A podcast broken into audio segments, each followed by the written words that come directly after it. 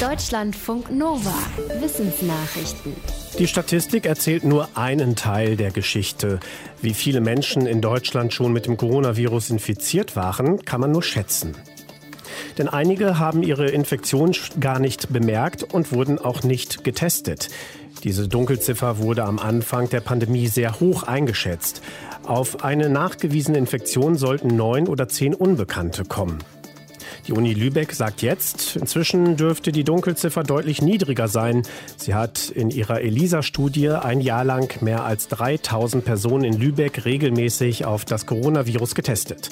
Dabei kam raus, dass im Mai 2020 bei den Untersuchten tatsächlich neun von zehn Infektionen unentdeckt geblieben wären. Sie wurden nur im Rahmen der Studie über einen Antikörpertest nachgewiesen.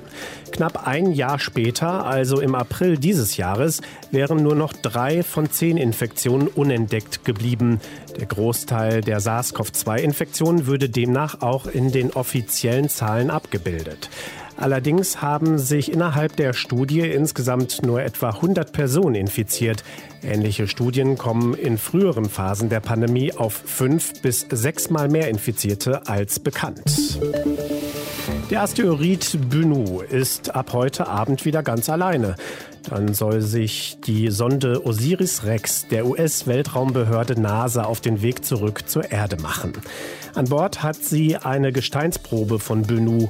Die NASA hat angekündigt, den Beginn der Rückkehrmission live in mehreren sozialen Netzwerken zu übertragen.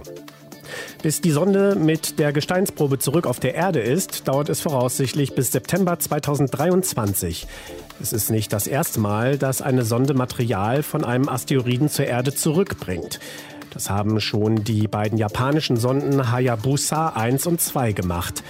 Der Asteroid Bennu interessiert die NASA-Fachleute unter anderem, weil er in rund 150 Jahren sehr nah an der Erde vorbeifliegen wird.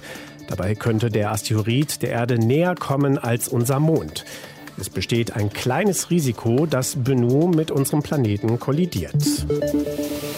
Die Region Angkor in Kambodscha ist weltbekannt für ihre riesigen Tempelanlagen namens Angkor Wat. Ein internationales Forschungsteam wollte wissen, wie viele Menschen dort in der Hochzeit der Khmer-Kultur gelebt haben. Dafür hat das Team zum einen Ausgrabungen und Luftaufnahmen ausgewertet und die Region zum anderen auch auf Geländemotorrädern erkundet. Ergebnis? Im 13. Jahrhundert haben schätzungsweise 700.000 bis 900.000 Menschen in der tropischen Region gelebt.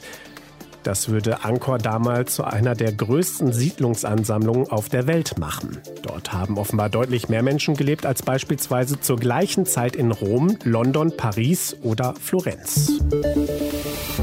Manche Zugvögel fliegen nicht nur ziemlich weit, sondern auch ziemlich hoch. Zum Beispiel Drosselrohrsänger.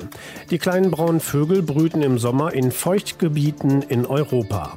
Um von dort in ihr Winterquartier in Afrika zu kommen, erbringen die Vögel eine ganz schöne Leistung. Sie fliegen bis zu 6300 Meter hoch und sie überfliegen das Mittelmeer oder die Sahara-Wüste teilweise nonstop. Dafür sind sie mehr als 34 Stunden in der Luft. Das hat ein internationales Vogelforschungsteam herausgefunden, in dem es Drosselrohrsänger mit kleinen, nur ein Gramm schweren Datensammlern ausgerüstet hat. Warum die Vögel so hoch fliegen, ist noch nicht klar. Vielleicht hilft es ihnen im Flug beim Energiesparen oder sie weichen Feinden wie bestimmten Falken aus. Deutsche Sportfans wird diese Nachricht wohl kalt lassen. In England und den Ländern des Commonwealths könnte sie für Diskussionen sorgen.